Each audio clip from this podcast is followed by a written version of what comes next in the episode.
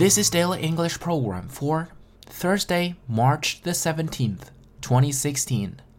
The term for today is hassle. Hassle is spelled H A S S L E. A hassle literally means something that really, really annoys you. Hassle 意思是麻烦的事情。Trust me, it could save you from a lot of unnecessary hassle. 相信我，这会帮助你减少很多不必要的麻烦。Trust me, it could save you from a lot of unnecessary hassle. If you use more than one computer, keeping bookmarks and passwords synced between the machines can be a bit of a hassle.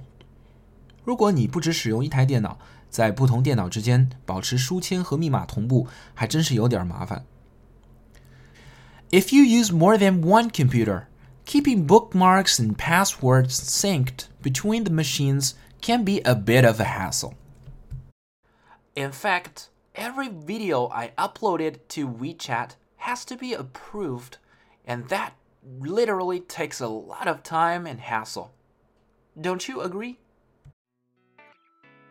For more video series of my show, please check out my website at tubeguy.com or follow us on WeChat.